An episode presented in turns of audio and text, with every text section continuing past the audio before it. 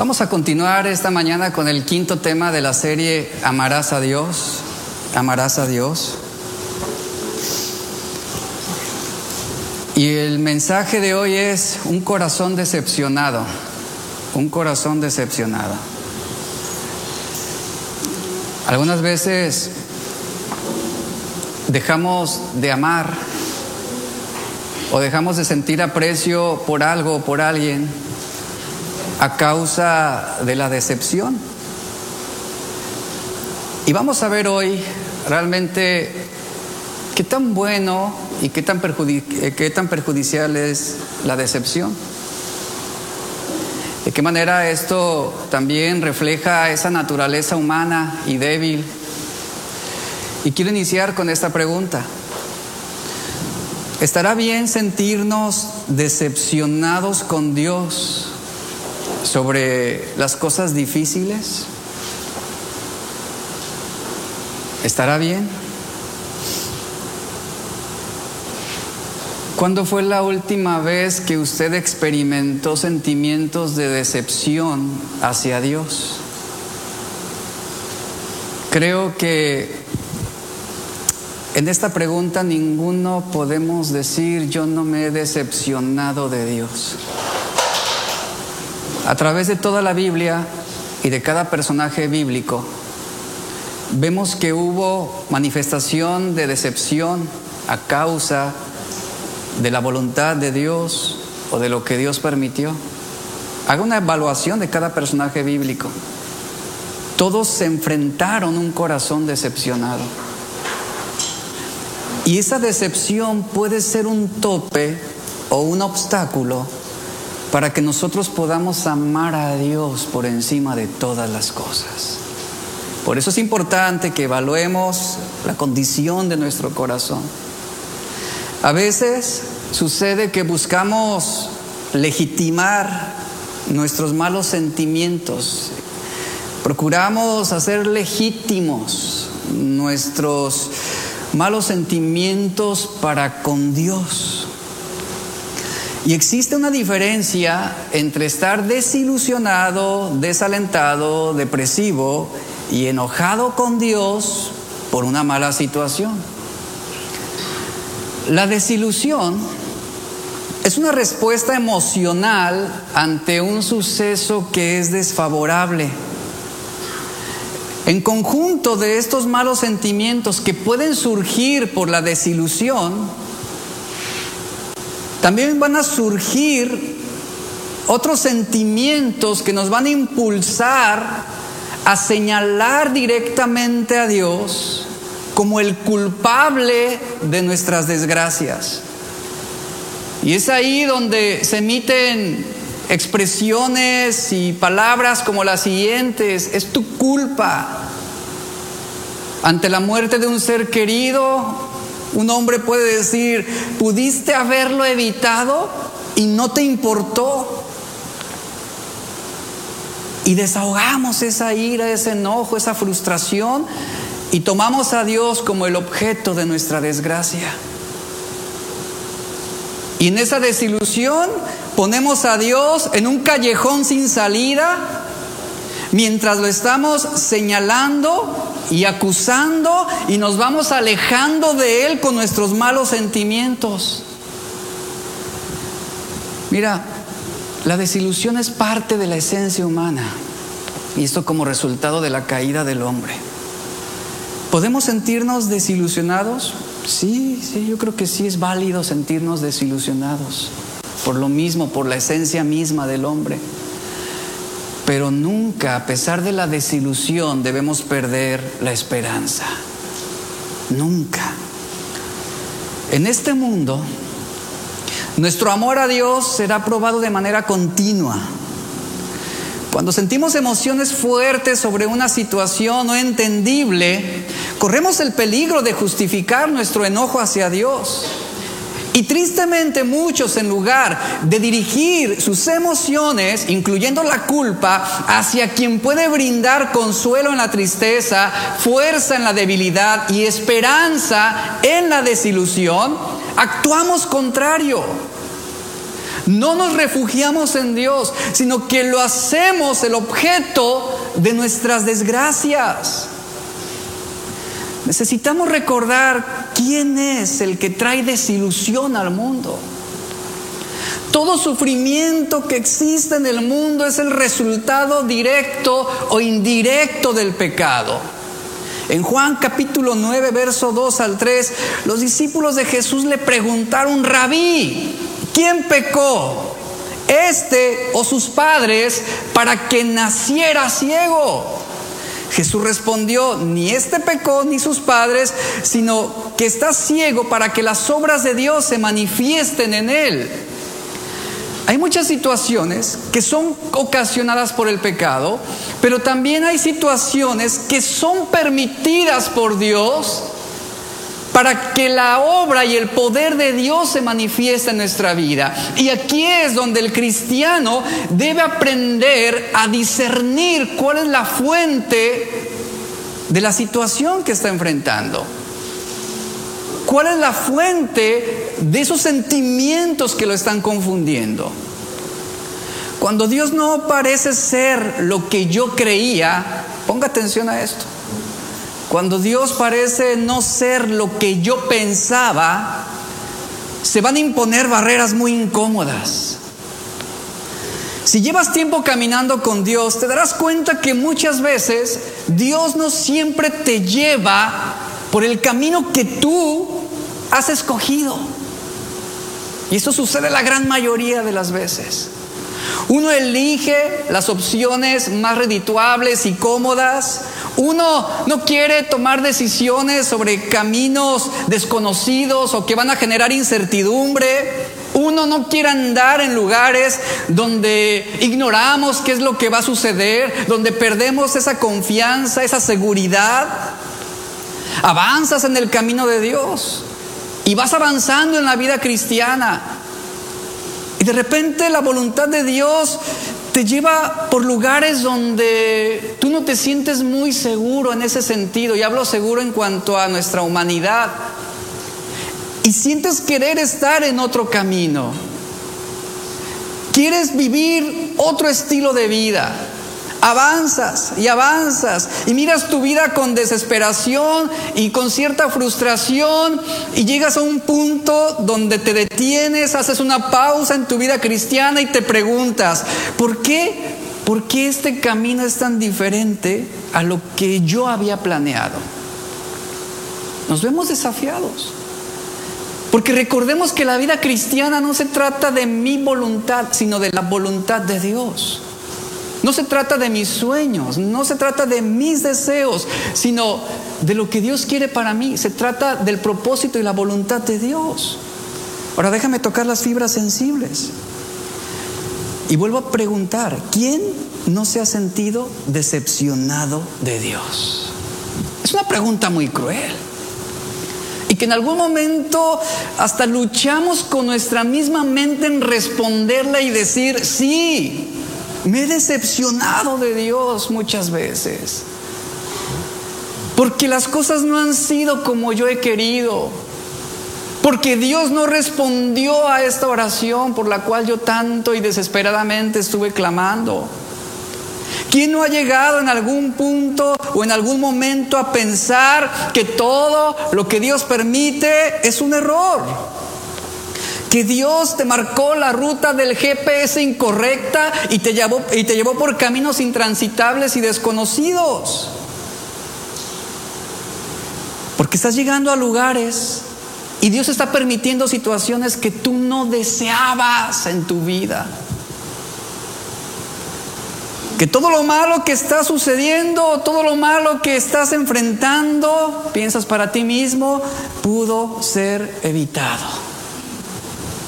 Pero ¿por qué Dios lo permitió? ¿Por qué Él no lo evitó si Él me ama?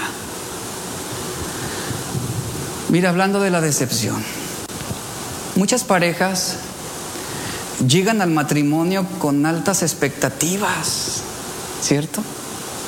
Muy altas expectativas de lo que tanto el hombre espera de la mujer y como de la mujer lo que espera del hombre. Han encontrado el amor, han encontrado al príncipe azul, a la mujer de sus sueños y creen que por ese motivo no se van a enfrentar a sentimientos de insatisfacción. Entran al matrimonio, van pasando las semanas, los meses, ¿y qué surge? Y comienzan a surgir situaciones, situaciones que están generando sentimientos de dudas, sentimientos incómodos, porque el matrimonio no era lo que se pensaba que debería ser. Y ese vivirán felices hasta que la muerte los separe, conforme pasa el tiempo, ahora toma un giro inesperado. Ahora pronto el hogar se convierte en una guerra de trincheras, una guerra de posiciones, donde estamos poniendo zanjas defensivas que están cortando la relación. Un esposo o una esposa que no cumplió con las expectativas va a generar frustración. ¿Y cuál es el fin de todo esto por no detenerlo? Que muchos terminan divorciándose porque esa persona con la cual ellos decidieron casarse y compartir toda su vida, pues resulta que no fue lo que se esperaba. Y entra la desilusión. Y dése cuenta que ante cada decepción que nosotros enfrentamos en la vida, se, va, se genera un disparo neuronal, donde, donde de repente se experimenta un descenso de ciertas hormonas en el cerebro, como la serotonina, como la dopamina, las endorfinas, y esto genera un desequilibrio en nuestro estado emocional. Es como, por ejemplo, cuando tú haces compras en línea, o en lo personal, cuando he hecho compras en línea, yo tengo altas expectativas de lo que voy a recibir. Y cuando la expectativa del producto que compré supera lo que yo pensaba, obviamente viene un disparo neuronal donde siento gran placer y satisfacción porque hice una excelente compra. Pero cuando recibo lo que no esperaba, un producto de mala calidad, o que no venía en el tamaño que yo pensaba, o que simplemente no era lo que yo quería. ¿Qué sucede? Un descenso de estas hormonas. ¿Y qué producen? Decepción. No era lo que yo quería.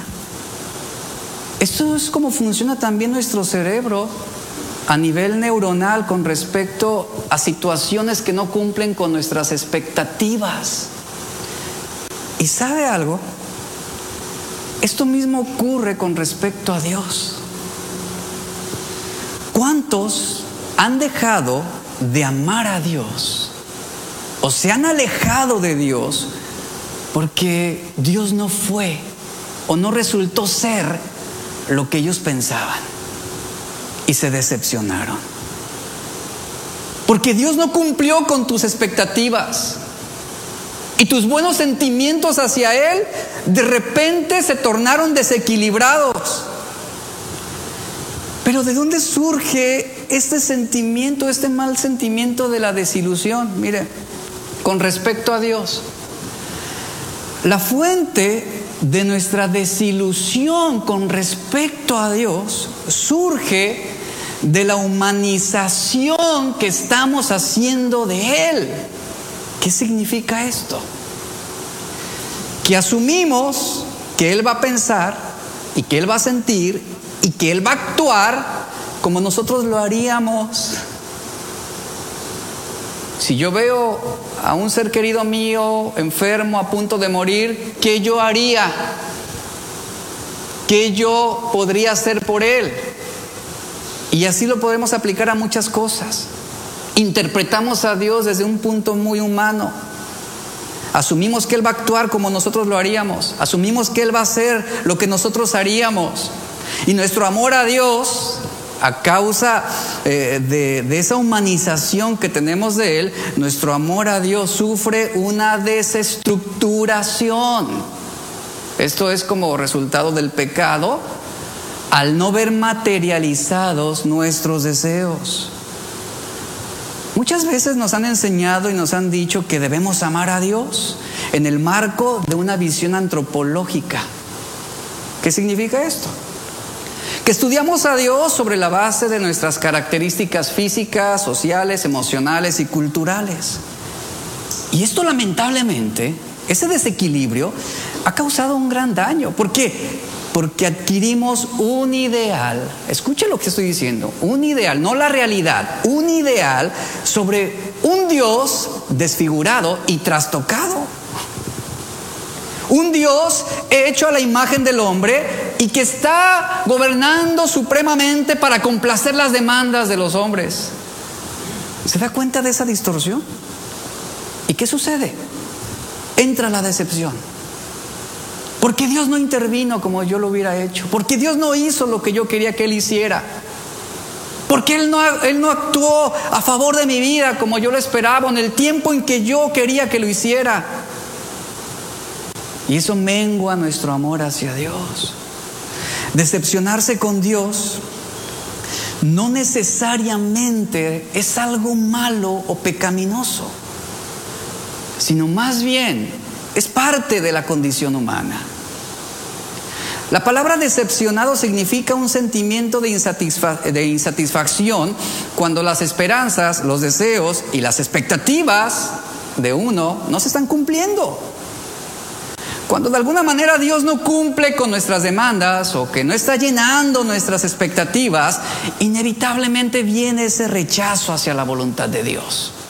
Viene esa decepción. ¿Por qué? Porque si Dios no actúa de la manera en que yo pienso que Él debería hacerlo, entonces yo no voy a responder hacia Él. Yo no voy a amarlo como Él espera que yo lo ame porque no me está complaciendo. Y por eso es factible que se abra la puerta de la decepción y que terminemos desilusionados por su poco desempeño de acuerdo a nuestro juicio. Y esto puede conducir, eso es peligroso iglesia, porque esto va a conducir a una fe vacilante con respecto a Dios. Especialmente hablando sobre su soberanía, sobre su bondad, sobre su amor y sobre sus propósitos que son insondables. Los israelitas en el desierto, ellos se quejaron, cuestionaron a Dios en muchas ocasiones. Y a pesar de haber visto el maravilloso despliegue de su poder al abrirles el camino en medio del mar rojo, vemos el poder de Dios también manifestándose cuando Él les suministró el maná, las codornices en el desierto. Ellos vieron la gloria del Señor que los estaba siguiendo en la forma de una columna de fuego. Éxodo 15 y números 14 nos habla de esto. Y a pesar de la continua fidelidad de Dios para con los israelitas, ¿sabe cuál era su respuesta? Sus expectativas no estaban cumplidas. El pueblo se decepcionaba de Dios. ¿Y cómo se manifestaba esa decepción? Ellos estaban enojados, ellos estaban cuestionando, ellos estaban inconformes inconformes con lo que Dios permitía. ¿Por qué? Porque Él no estaba actuando como ellos pensaban que debía hacerlo. En vez de someterse a su voluntad, en vez de confiar en Él, ellos vivían en un constante estado de agitación y confusión. Otro ejemplo es Jonás un hombre de Dios. ¿Quién puede dudar que Jonás era un profeta de Dios? Era un profeta de Dios. Sin embargo, este hombre experimentó una decepción que lo llevó al enojo. Él albergó emociones desagradables de manera intensa ante la misericordia de Dios a favor de Nínive.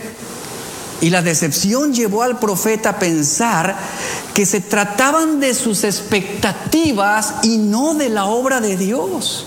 ¿Y qué sucedió? Jonás dio rienda suelta a su desagrado. Hizo saber que no estaba de acuerdo. ¿Por qué? Porque no estaba considerando la voluntad de Dios. Las expectativas de Jonás estaban en que Dios no perdonara a Nínive, que Dios los destruyera. Vea cuáles eran sus expectativas. Y cuando esa expectativa no se vio satisfecha, ¿qué sucedió? Él se enojó sobremanera. Dice la Biblia que actuó contrario al propósito de Dios, huyendo a Tarsis y luego caminó contrario a la voluntad de Dios y su entendimiento estaba cegado por la decepción. Y Jonás siguió albergando malos sentimientos. ¿Hasta qué punto? Hasta el punto en que él incluso estaba suplicando y deseando morirse. Cuando Dios no hace lo que queremos, iglesia, no es fácil aceptarlo. ¿Y sabe? Nunca lo ha sido y nunca lo será. Mucha gente está resentida con Dios ahora con toda esa situación de la pandemia. Que si sí, que si no, que si esto, que si lo otro, y cuestionan a Dios. Y se decepcionan de Dios. Pero escuche, la fe es la convicción que nos da la esperanza futura. Es la certeza de que Dios sabe lo que es mejor para nosotros, porque Él es el Dios omnisciente, omnipresente, omnipresente, omnipotente. ¿Quién nos dijo o por qué creemos que debemos entenderlo todo? Ahí viene un error, fíjese, ahí viene ya una perspectiva muy humanizada de Dios, de que pensamos que Él tiene la responsabilidad y la obligación de hacernos entender todo, y no es así, iglesia, no es así. A veces no encontrarle sentido a lo que Dios está permitiendo no quiere decir que no lo vayas a comprender más adelante. Como lo dice Romanos 8:28, a los que aman a Dios, aún lo incomprensible, podríamos decirlo así, les ayuda para bien. Obra, actúa para su beneficio. Y la respuesta ante la decepción con Dios, ¿cuál es? es alinear nuestra voluntad con la suya. Repito, no necesitamos entender todo. Y esto es alinear nuestra voluntad con la de Dios. Esto es para que nosotros evitemos la queja, para que evitemos enojarnos por aquello que nos es difícil aceptar. Cuando nosotros alineamos nuestras voluntades con la voluntad de Dios, es cuando podemos decir como Jesús dijo en Lucas 22, 42, pero no se haga mi voluntad, sino la tuya. Entonces, cuando tengamos esta actitud, vamos a encontrar contentamiento de lo que el apóstol Pablo habló en Filipenses 4, 11 al 12, donde él dijo, voy a añadir esto, a pesar de estar decepcionado en mi corazón, he aprendido a contentarme cualquiera que sea mi situación. Y seguramente el apóstol Pablo, muchas de sus decepciones, no solamente por la iglesia, sino también por él mismo, hablando sobre su humanidad, sobre su carne, muchas de esas decepciones él las pudo superar aprendiendo a contentarse, sea cual sea su situación. Es decir, su expectativa no estaba en él mismo, sino en Dios que hace posibles todas las cosas y que permite todas las cosas, entendamos, buenas o malas. Pero a veces el cristiano ignorante quiere corregir las cosas malas que Dios permite en nuestras vidas. Y las desecha y no las acepta. El apóstol Pablo había aprendido a contentarse con cualquier cosa que Dios permitiera en su vida. ¿Y sabe por qué? Porque él confiaba en Dios.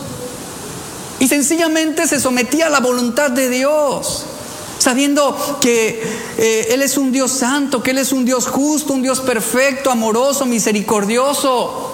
Y que aun cuando yo no acepte lo que está ocurriendo en el mundo, puedo entender, puedo entender que todas las cosas trabajan en conjunto para el bien de los que le aman. Porque eso es lo que Dios ha prometido. Pero cuando vemos a Dios bajo la luz de nuestras emociones y nuestros sentimientos y nuestras opiniones, entonces nos vamos a sentir decepcionados. No solamente con Dios, sino aún con la iglesia, con el mundo y todo lo que está aconteciendo a nuestro alrededor. Debemos aprender a someternos a la voluntad de Dios, como dice Romanos 12.2, sabiendo que somos renovados en nuestra mente, para así, de esta forma, comprobar, iglesia, escucha esto, comprobar cuál es la voluntad de Dios, buena, agradable y perfecta. ¿Sabe? Yo creo que la voluntad de Dios se está cumpliendo en el mundo actualmente. ¿Usted lo cree?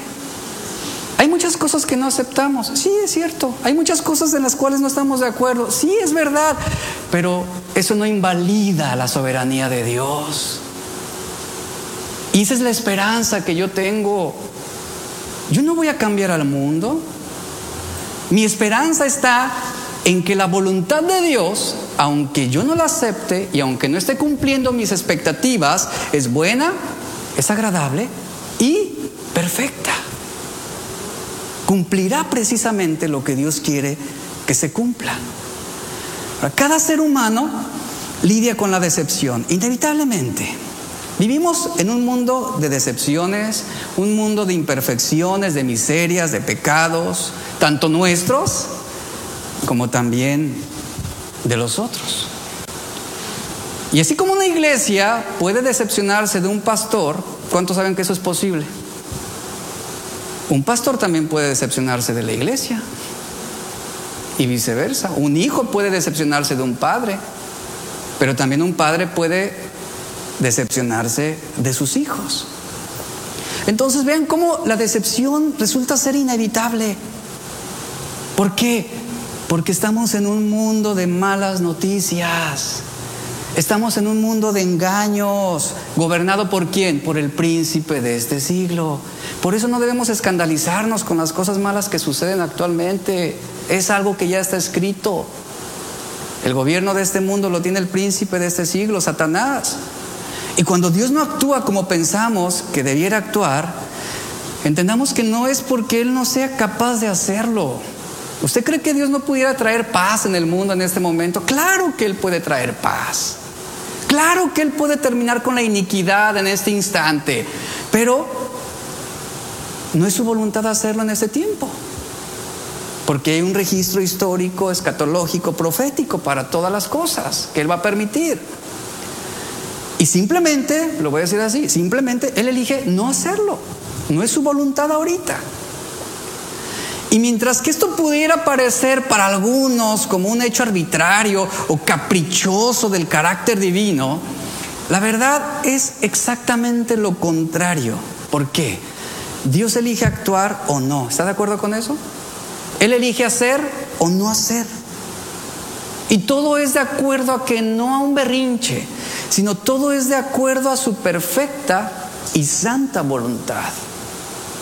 Así es esto a fin de lograr que sus propósitos que son justos, que son buenos, que son agradables y que serán perfectos, se manifiesten en tiempo para los que le aman. Nada, nada, entendamos esto por favor, y repítalo conmigo, nada de lo que sucede en este mundo ni en mi vida está fuera del plan y el cuidado de Dios. ¿Y sabe? Cuando yo entiendo esto, esto reduce mi potencialidad para decepcionarme. El yo saber y entender que Él tiene control sobre cada molécula que está flotando en el universo y que la voluntad de Dios abarca cada acto y cada decisión hecha por cada persona, cada gobierno, en todo el mundo, en todo momento, en todo tiempo, eso a mí me da descanso, me da esperanza de saber que Dios está obrando su perfecta voluntad. ¿Y en qué debo persistir yo? Debo persistir en amarlo a Él por encima de todas las cosas. Aquí es donde muchos erran, aquí es donde muchos se tuercen, donde muchos se equivocan. En la Biblia encontramos historias de hombres que sus vidas tomaron un giro inesperado desde un punto de vista humano y que fueron situaciones que los estaban invitando a sentirse desilusionados con Dios. Sin embargo, su fe les hizo perseverar en la esperanza de que Dios estaba obrando, a pesar de la inclemencia. Por ejemplo, a José. A José lo vendieron sus hermanos como esclavo. Fue acusado falsamente por la esposa del faraón. Fue dejado en prisión injustamente muchos años. Pero después, cuando sus hermanos buscaron el perdón, José les aseguró que lo que ellos habían planeado para mal, Dios qué hizo? Lo encaminó para bien. Y vean cómo José nunca se sintió decepcionado, ni frustrado, ni irritado por lo que estaba aconteciendo en el mundo o en su vida. Él descansó en la soberanía de Dios. Así es esto, iglesia.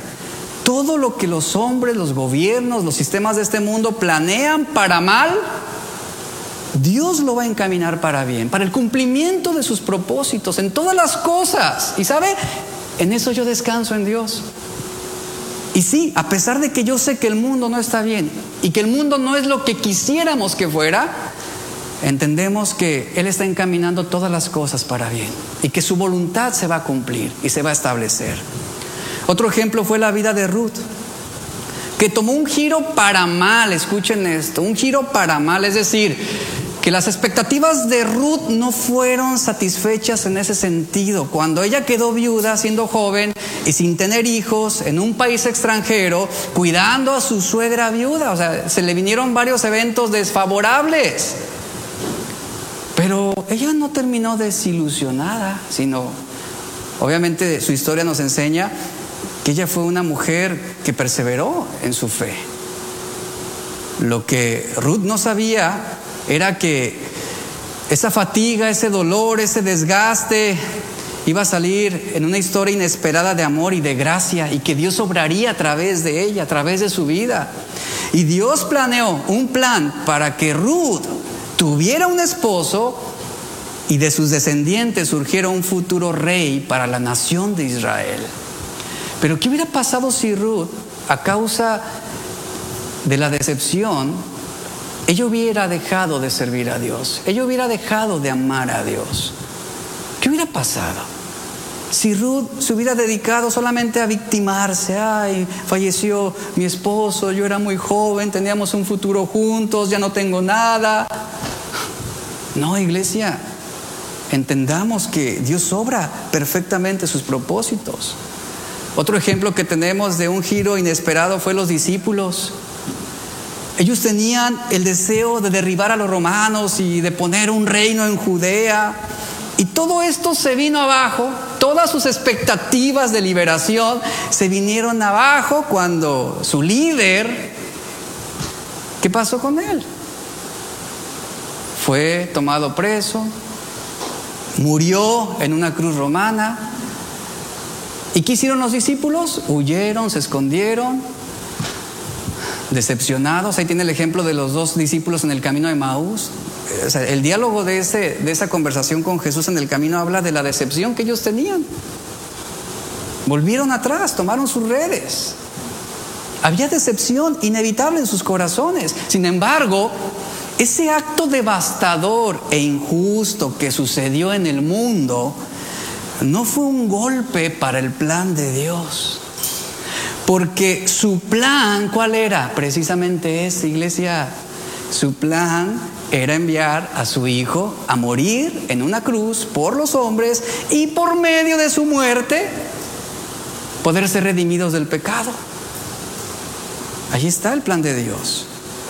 En Isaías 46, 11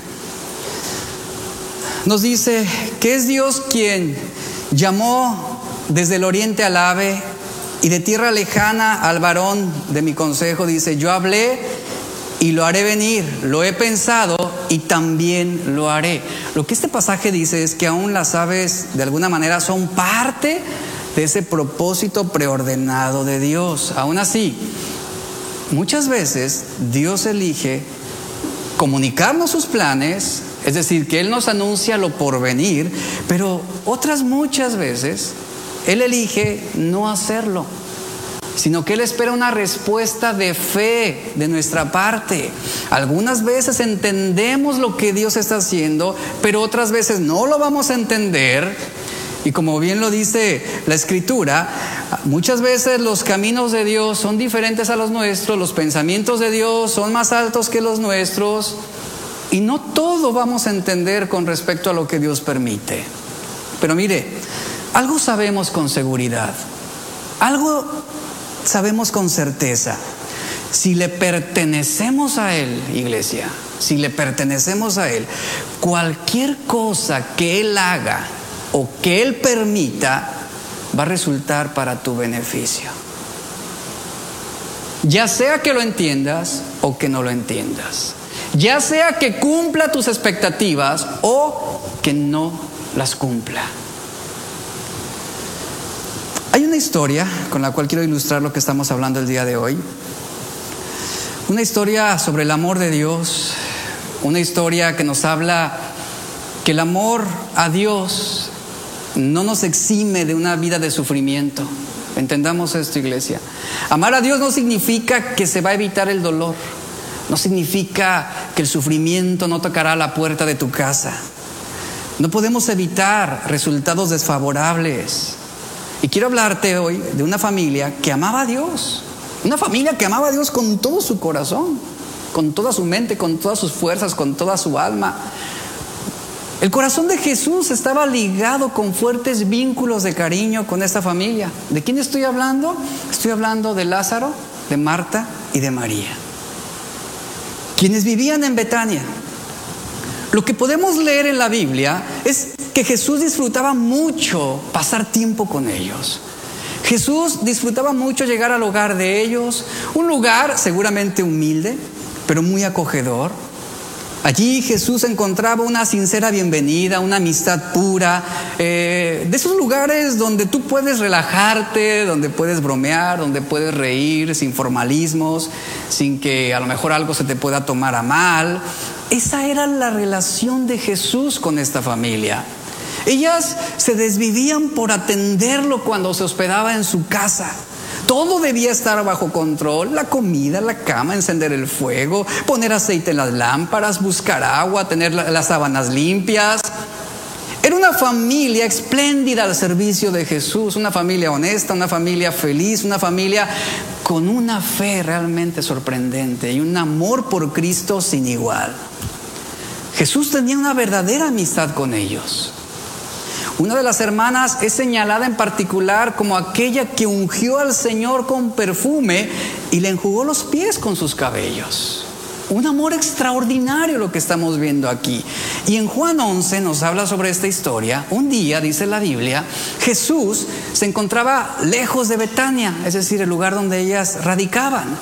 Cuando Jesús recibe un mensaje con sentido de urgencia de sus amigas Marta y María y ese mensaje o ese telegrama decía lo siguiente, Señor, he aquí, al que amas está enfermo. Era todo lo que decía el mensaje. Era muy enfático, era conciso. Esto lo leemos en Juan 11.3. La versión traducción viviente dice, Señor, tu querido amigo está muy enfermo. ¿Cuántos son amados por Dios? ¿O cuántos se consideran ser amados por Dios? Yo creo que todos, ¿no? Ahora, ¿cuántos aman a Dios? ¿Verdad? Lázaro es el ejemplo perfecto de un hombre que fue muy amado por Jesús y Lázaro correspondía a ese amor amando a Dios con todo su corazón. Sin embargo, inevitablemente este hombre fue afligido. Marta y María habían generado una expectativa errónea respecto a Jesús.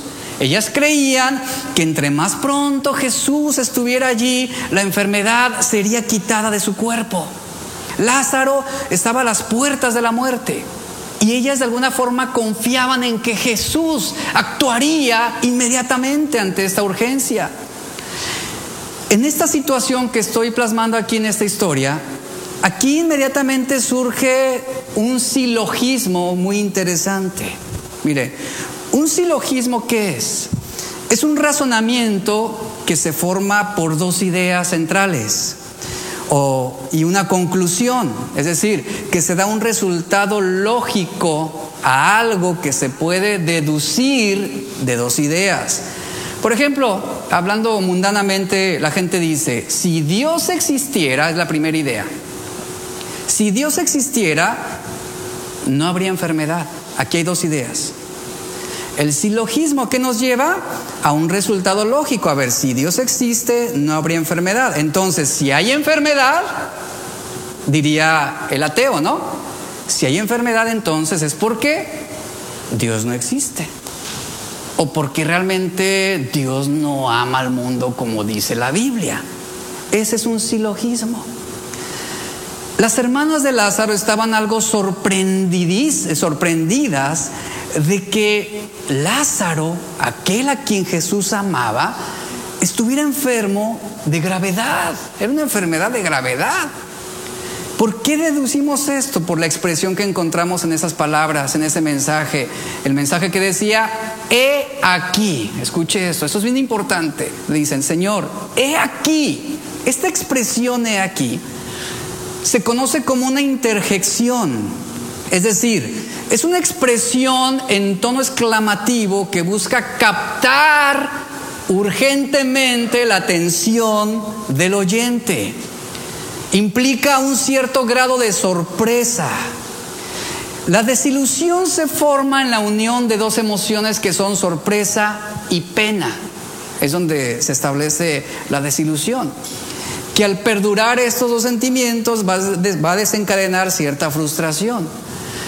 Lo que estas dos hermanas están diciendo con este he aquí es lo siguiente. Es la expresión que están haciendo ellas, es la siguiente, es como, como, voy a decirlo de esta forma, es como si ellas le dijeran en ese mensaje, Señor, nosotros lo amamos a, Él, nosotros lo amamos y sacrificamos todo para que Él sane rápidamente. Y aquí viene ese silogismo, tú lo amas, sin embargo, permanece enfermo. Vea, Tú lo amas, sin embargo, permanece enfermo. ¿A qué conclusión llegarían Marta y María al morir Lázaro? Nos dimos cuenta, ese silogismo las llevaría a razonar así, murió. Entonces significa que tú no lo amabas como pensábamos. Aquí hay algo muy interesante, porque Marta y María con este mensaje están diciéndole a Jesús, si tú lo amas, vas a intervenir inmediatamente en él para que no enferme más, para que no muera. Ellas tenían la confianza en que Jesús podría sanarlo con una sola palabra. ¿Cuántos saben esto? Con una sola palabra. Y es como si las hermanas estuvieran diciendo, tú puedes sanarlo con una palabra. Entonces, ¿por qué razón al que amas le permites sufrir por enfermedad? ¿Cuál era la expectativa que tenían estas dos mujeres? Que Jesús debía sanarlo, porque lo amaba. Este silogismo nos brinda una revelación importantísima sobre la perspectiva de estas dos hermanas. Se generó una expectativa irreal, ¿cierto? Y por lo mismo eso estaba lastimándolas lentamente porque estaban idealizando un amor de Jesús por Lázaro que no estaba siendo demostrado. Es decir, la manera en cómo se podría demostrar ese amor era interviniendo inmediatamente en su enfermedad. Ellas estaban, estaban idealizando que no serían decepcionadas, pero al final de todo, ¿qué pasa con nosotros también? Que mucho de lo que esperábamos resulta incumplido. Y esas ideas son las que nos lastiman. Esas ideas son las que nos ofenden. Cuando fallece un ser querido tuyo, cuando fallece tu mamá o tu papá o un hermano o un hijo, ahí está, donde idealizamos el que Dios va a intervenir, el que Dios no va a permitir la muerte en tu hogar. Pero sucede. Esperábamos, esperábamos que no sucediera de esa manera. Confiábamos en Dios, en que Él intervendría en esa enfermedad. Y esas son las ideas, repito, que más nos terminan lastimando porque están punzando ahí, están punzando ahí. Dios no escuchó tu oración. Él no te ama tanto como tú pensabas, porque no respondió a lo que tú le pedías. Ahora, al no recibir lo que esperabas, se está generando esa circunstancia que te está lastimando. Hay mucha gente que se amarga contra Dios porque falleció un ser querido o porque viene una situación desagradable de enfermedad y eso los lastima y se alejan de Dios. Ahora, no juzguemos tan pronto a Marta y María, porque todos nosotros también hemos creado pensamientos irreales acerca de Dios. Esa es la verdad. Generamos expectativas que son producto de, falsa, de falsos estándares que nosotros mismos hemos impuesto y que los concebimos como nuestra verdad. Y eso nos hiere. Y eso termina lastimándonos. Es como por ejemplo un matrimonio que entra a la relación con falsos estándares, que espera que nunca haya un problema en el hogar, que espera que nunca su esposa o el esposo le fallen o lo traicionen. Falsos estándares. Y luego viene el primer pleito, ¿verdad? Y ya se va a vivir con la mamá a la semana de casados. Falsos estándares. Eso es lo que nos lastima, iglesia. Eso es lo que termina ofendiéndonos. Que no quedaron satisfechos los estándares que nosotros mismos impusimos como una verdad. Aunque Jesús era muy amigo de esa familia y que él sabía perfectamente el estado de gravedad de su amigo Lázaro, ¿qué decidió Jesús? Dice la Biblia que él decidió permanecer donde él estaba dos días más. Él decidió, escuche esto, permanecer dos días más ahí. Ignoró el llamado, podríamos decirlo. No atendió con urgencia la necesidad que había en sus amigos. ¿Te imaginas cómo, cómo se sentían María y Marta ante esto? Que Jesús no podía atender ese llamado rápidamente a través de una palabra. El que Jesús no haya atendido con prontitud, su petición, seguramente eso también les afectó. Su único hermano estaba muriendo. Para ellas Lázaro era muy importante. ¿Por qué? Porque representaba su protección, su sustento y su seguridad. Dice Juan 11, 1 al 6, cuando Jesús lo oyó, dijo, esta enfermedad no es para muerte, sino para que la gloria de Dios, para que el Hijo de Dios sea glorificado por medio de ella. Ahí está el, propósito. Y Jesús amaba a Marta, a su hermana y a Lázaro. Cuando yo pues que Lázaro estaba enfermo, entonces, dice, tomó la decisión de quedarse dos días más en el lugar donde estaba. A pesar de, ver a Lázaro cada día más decaído, me imagino la escena, porque Lázaro fue avanzando en sus malestares, en su gravedad, y sus hermanas seguramente estaban viendo esa decadencia, cómo él se estaba sintiendo cada vez peor. Yo puedo imaginar a estas dos hermanas que seguían aferradas a la esperanza de que Jesús llegaría a tiempo para evitar que él muriera por enfermedad. Seguramente ellas animaban a Lázaro diciéndole, Jesús va a llegar pronto, no te preocupes, Él va a llegar justo, Él te va a sanar, porque Él nos ama, Él nos ama, no te preocupes. Pero vemos del otro lado que Jesús no se apresuró, ni siquiera corrió, ni siquiera envió un mensaje de que se retrasaría un poco. Él no sanó a la distancia como lo hizo con el hijo del centurión. No lo hizo de esa manera. Tristemente dice la historia, Lázaro murió. ¿Y cómo quedaron ellas? Imagínense el golpe emocional. Ellas quedaron amargamente desilusionadas. Aunque la palabra decepción no aparece en el texto, eh, vemos que implícitamente la decepción está en toda esta historia. ¿Por qué? Sucedió lo que ellas no hubieran imaginado. Sus expectativas quedaron incumplidas, la pena y la sorpresa se hicieron presentes. Marta y María seguramente no querían hablar del asunto. Eh, me, me, imagino que fue una situación tan incómoda donde se reservaban sus comentarios, estaban enfrentándose a la decepción, al dolor, a la tristeza, al abandono, por, por así decirlo también porque sabían que Jesús pudo haber sanado y no lo hizo. Sabían que ninguna enfermedad resultaría un problema para él y no intervino de esa manera como ellas querían que lo hiciera. Falsos estándares. Después de dos días, dice la Biblia, Jesús se encontraba en Judea, aún lejos de Betania, y les dice a sus discípulos, nuestro amigo Lázaro duerme, mas voy a despertarle. Dijeron entonces sus discípulos, Señor, si duerme sanará. Pero Jesús decía esto de la muerte de Lázaro y ellos pensaron que hablaba de reposar del sueño. Juan 11, 11 al 15. Entonces Jesús les dijo claramente, Lázaro ha muerto, ha muerto. y me alegro por vosotros de no haber estado allí para que crean, mas vamos a Él, dice, vamos a ver, para que sus ojos vean el milagro de la resurrección. Y dice la Biblia que cuando Marta se entera que Jesús ya estaba a las afueras de Betania, ella corrió al encuentro de Jesús. ¿Puedes imaginarte la escena? Dice el versículo 21 que Marta corrió hacia Jesús y le dijo, Señor, si hubieras estado aquí, mi hermano no habría muerto. Si hubieras estado aquí, iglesia, ese hubiera ponía un grado de resentimiento.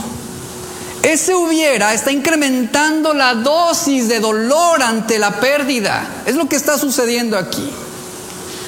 Puedo escuchar este reproche mientras Marta corre desconsolada, impotente, llorando, frustrada, decepcionada, corriendo hacia Jesús. Y a la misma vez puedo imaginar a una Marta con una mirada fulminante, diciéndole todo aquello que se pudo haber evitado si tan solo él hubiera llegado a tiempo. Pero no lo hizo. Ella está culpando a Jesús de la muerte de Lázaro. Si tan solo tú hubieras estado aquí, si tan solo tú hubieras llegado a tiempo, Él no habría muerto y no estaríamos en este momento sufriendo lo que estamos pasando. Ella culpa a Jesús de la soledad que ahora tendrán que sobrellevar sin su hermano. Vea cómo en su momento ella derramó su corazón con una petición genuina y sincera, urgente. Jesús no respondió de la manera como ellas esperaban. ¿Quién aquí no tiene oraciones no contestadas? ¿Quién aquí tiene oraciones no, no respondidas? ¿Quién aquí en algún momento se ha sentido ignorado por el omnipotente? ¿Quién no tiene familiares enfermos que están muriendo?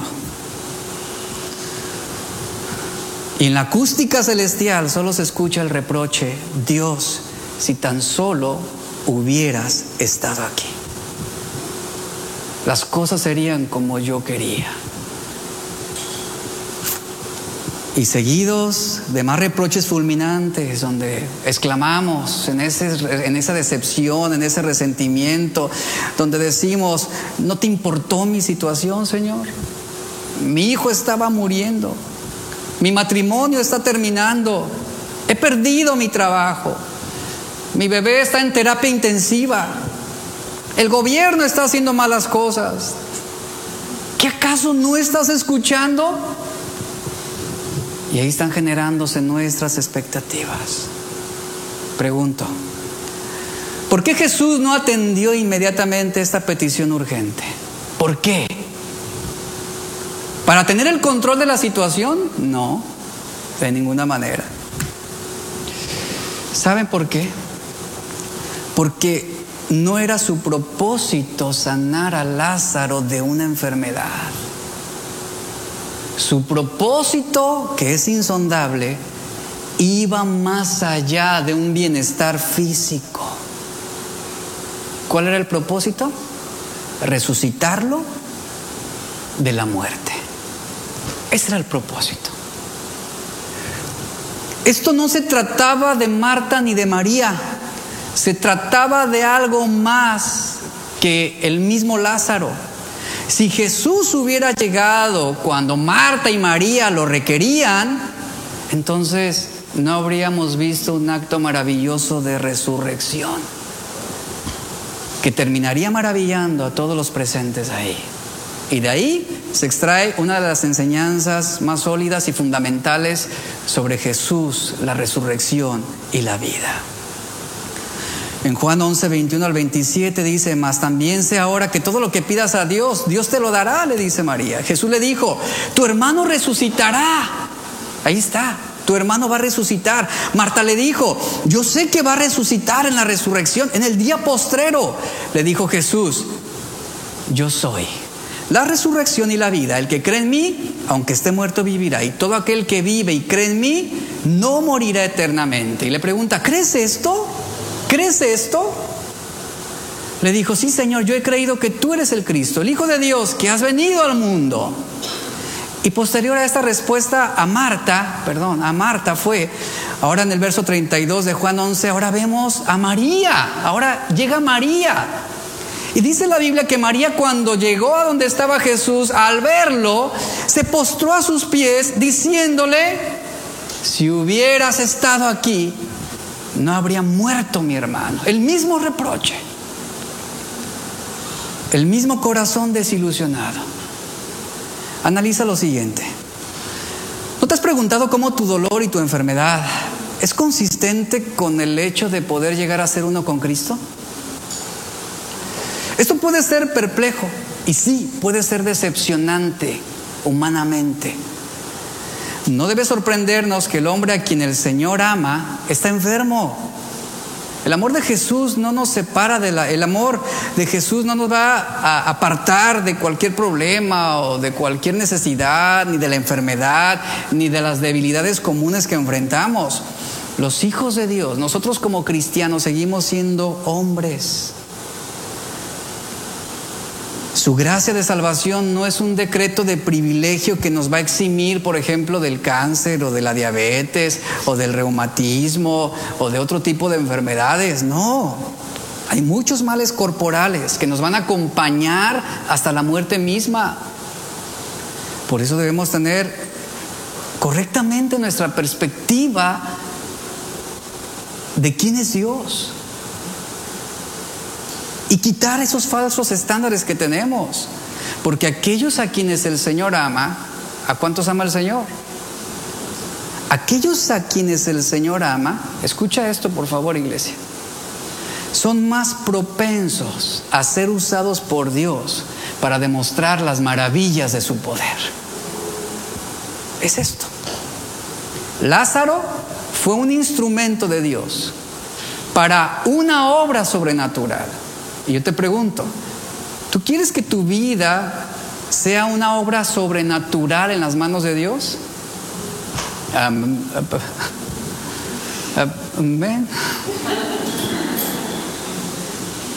Dios tiene que permitir que mueras para que resucites. Expectativas reales en el plan de Dios. Decía un escritor lo siguiente, cuando me siento decepcionado con Dios, es porque en ese momento hay algo que anhelo más que a Él. ¿Qué eran lo que Marta y María anhelaban más que Jesús en ese momento? Que su hermano sanara. Y eso desplaza a Dios, escuchen una necesidad genuina puede desplazar a Dios del primer lugar de nuestro corazón. Cuando te sientes decepcionado con Dios es porque has sido desplazado de tu corazón. Es porque hay algo ahí en ti que es más importante que Él. Entendamos lo siguiente, y, y esto es cruel. ¿Cuántos quieren ser útiles en las manos de Dios? Y sabía que somos de poca utilidad si no somos afligidos. Es lo que la Biblia enseña. Lázaro hubiera sido inútil en los propósitos de Dios si él no hubiera muerto. Qué cruel, ¿no? Sin muerte no hay resurrección. Sin enfermedad no hay sanidad. Sin tristeza no hay gozo. Y vuelvo a preguntar, ¿cuántos quieren ser de gran utilidad para los propósitos de Dios? Y decimos, ay, duele, ay, sí lo dije, sí lo dije. Amén. Y algunos, iglesia, algunos necesitan ser ablandados por el sufrimiento. ¿Cuántos dicen, amén? Porque algunos están llenos de incredulidad. Algunos están invadidos de dudas, de resentimientos. Todavía van y visitan la tumba del tatarabolito que falleció hace 100 años y siguen desatando su amargura contra él. Y están llenos de resentimiento. Algunos siguen teniendo problemas con el orgullo, con la necedad. Hay frutos en el huerto de Dios, pero tienen que ser perfeccionados. Y así como en el huerto del hombre, los frutos no van a madurar mientras no sean golpeados. Como el mismo salmista lo declara, bueno, me fue haber sido humillado para que pueda aprender tus estatutos. Ahí está la clave. En Proverbios 13:12, estoy terminando, Proverbios 13:12 dice, la esperanza que se demora es tormento del corazón. ¿Cuáles son tus sentimientos hacia Dios cuando las cosas no están resultando como quieres? ¿Cuáles son? Los cristianos experimentan frecuentemente enojo hacia Dios cuando se ven enfrentados a tragedias. Muchos dicen, es que he tratado de vivir para Dios, he intentado serle fiel. ¿Por qué permite que esto me esté pasando? ¿Por qué permite esta aflicción? ¿Por qué permite esta situación? Bueno, Jeremías 29, 11 nos da la respuesta, porque yo sé muy bien los planes que tengo para ustedes. Esto es lo que afirma el Señor, planes de bienestar. ¿Cuántos creen esto? Y aun cuando el mundo esté como esté, ¿cuántos creen que hay planes de bienestar para la vida de los que aman a Dios, iglesia? ¿Cuántos? ¿Te das cuenta? Ahí es donde perseveras en la esperanza. Y el Señor dice, planes de bienestar y no de calamidad, a fin de darles un futuro y una esperanza. Cuando Dios permitió que Job perdiera toda su riqueza, su familia, su salud, el varón perfecto y recto sintió un intenso enojo y desilusión hacia Dios. Job mismo dijo, me, ha entregado, Dios al mentiroso. En las manos de los impíos me ha hecho caer. Job había perdido también su deseo de vivir a causa de esa desilusión. Dice, mas los años contados vendrán y yo iré por el camino de donde no volveré. Esto en el capítulo 16, verso 22. Job dijo palabras como estas, mi aliento se agota, se acortan mis días y me está preparado el sepulcro. Pasaron mis días, fueron arrancados mis pensamientos, los designios de mi corazón. Hablamos de un hombre sin esperanza. Ahora, Job no entendía. Job no entendía por qué Dios permitiría una tragedia así en su vida y era muy claro que también este hombre estaba decepcionado y enojado con Dios.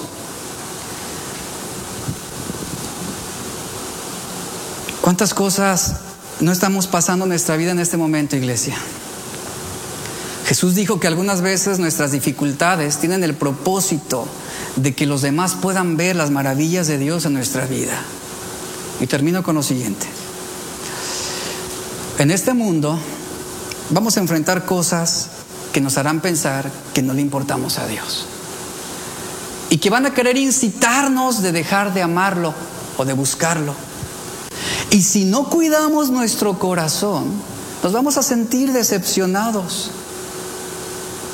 La mejor forma, iglesia, de enfrentar la decepción es la esperanza. Es la esperanza. ¿Por qué? Porque produce paciencia. Esta es el arma más fuerte contra la decepción.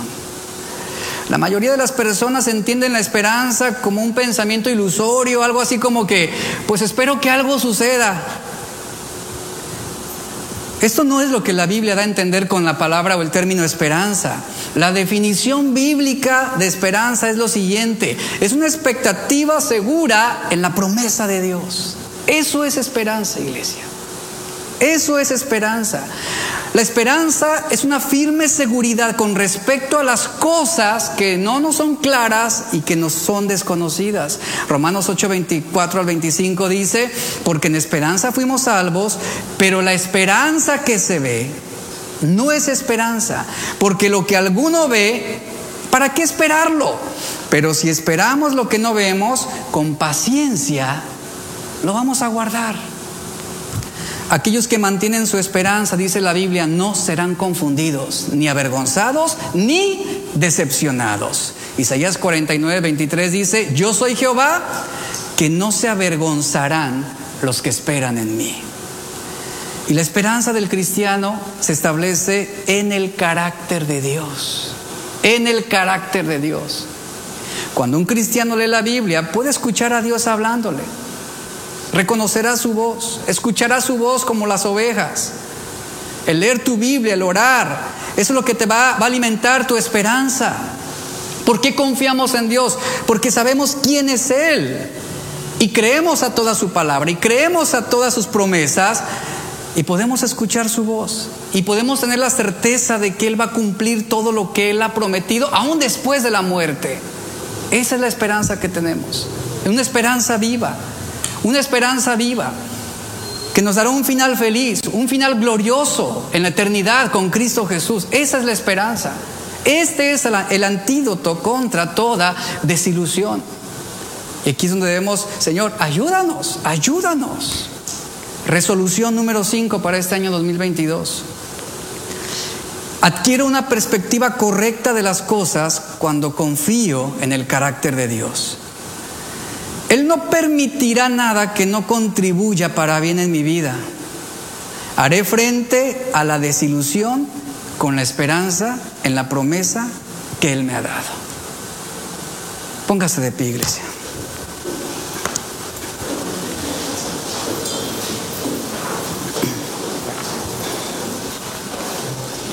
Señor, te damos gracias. Gracias, Padre. Hoy rogamos para que tú derribes esos falsos estándares.